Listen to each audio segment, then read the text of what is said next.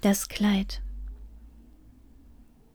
Die Zeit ist ja schließlich kein Kleid, schreibe ich, nein, genauer, ich schreibe. Einmal die Zeit über Haut streifen und sich fragen, wie man aus Haut Nähe machen und ob das überhaupt funktionieren kann, so ein Tableau vivant mit sich selbst. Die Zeit ist ja schließlich kein Kleid, das sich leicht öffnen und wieder schließen ließe, wie dein Auge, dein Mund, dann, wenn frische Narben die Zeit aufbrechen, du aber nichts mehr zu wechseln hast. Und bei diesem Tableau vivant muss ich an Michel Foucault und seine Ordnung der Dinge denken, daran, dass ich gern in einer eben solchen mich verkriechen wollen würde, in ein wenig Ordnung, in eine Ordnung des Undenkbaren, und das passt so gut in diese Tage, wo so viel Undenkbares geschieht. Überhaupt will ich hier und da aus dem Rahmen fallen, aus dem Blickfeld geraten wie bei Las Meninas, diesem Bild von Velasquez, das Foucault an den Anfang seiner Ordnung der Dinge stellt, will einen Moment ins Bild schlüpfen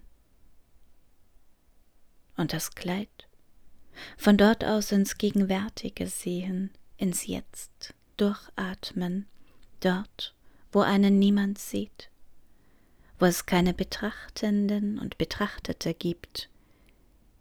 Die Welt für einen Moment ohne Bezug, ohne Schein, alles aufgelöst, vermeintlich.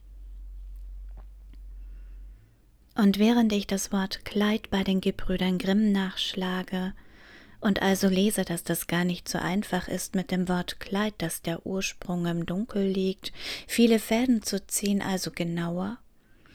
Ist aber Kleid ursprünglich gewebtes Zeug überhaupt?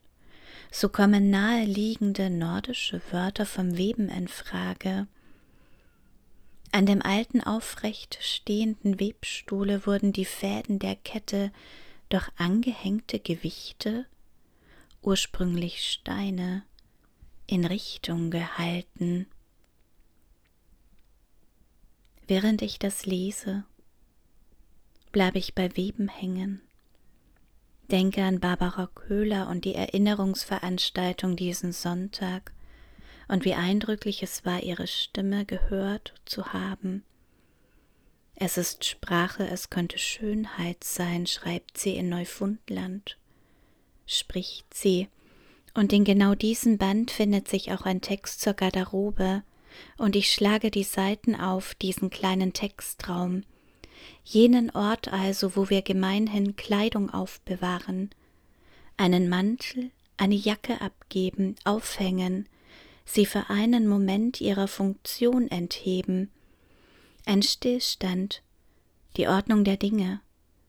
Und sie schreibt weiter, dass das R in der Garderobe zu zwei Rs werden kann, vielmehr in zwei Worte zerfällt, zu garder und rob, die eigentlich das Gegenteil bedeuten, denn während der Robe noch der Raub anhängen würde, wäre es bei Gardet wie folgt. Das Wahrnehmen, das Gewahren, Wahren birgt eine Verwandtschaft zum Wachen.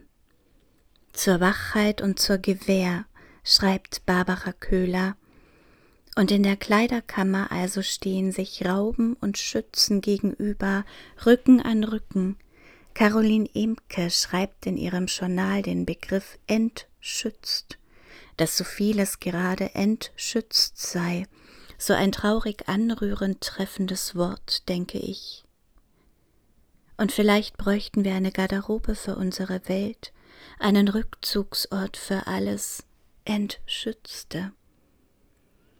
Für das, was wir auf und mit uns tragen an Kleidung, an Haut, an Haus, wie es bei Elfriede Gerstl heißt in ihrem Kleiderflug und wie sie dort Geschichte erzählt. Denn Sex ist eine schöne Zahl, das sagt sie, das schreibt sie, aus sechs Jahrzehnten, dass Literatur und Sammeln einem Mangel entspringen würde, von einem Kleiderkammerl, auch davon schreibt sie und weiter, irgendeinem Trotz die Fülle entgegensetzen, und ich aber denke beim Mangel an die Kleidermangel und wie Leinenlaken hindurchgeschoben worden sind, eins ums andere, durch die Mangel gedreht, in die Mangel genommen, so wie die Welt uns gerade in der Mangel hat, sich weiter und weiter dreht, und also ziehe ich die Zeit aus der Mangel.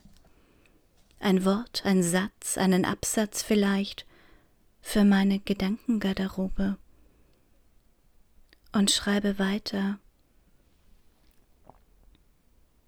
Einmal die Zeit über Haut streifen und sich fragen, wie man aus Haut Nähe machen und ob das überhaupt funktionieren kann, so ein Tableau vivant mit sich selbst.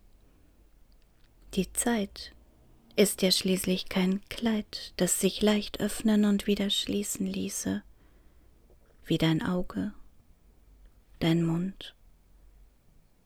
Dann, wenn frische Narben die Zeit aufbrechen, du aber nichts mehr zu wechseln hast.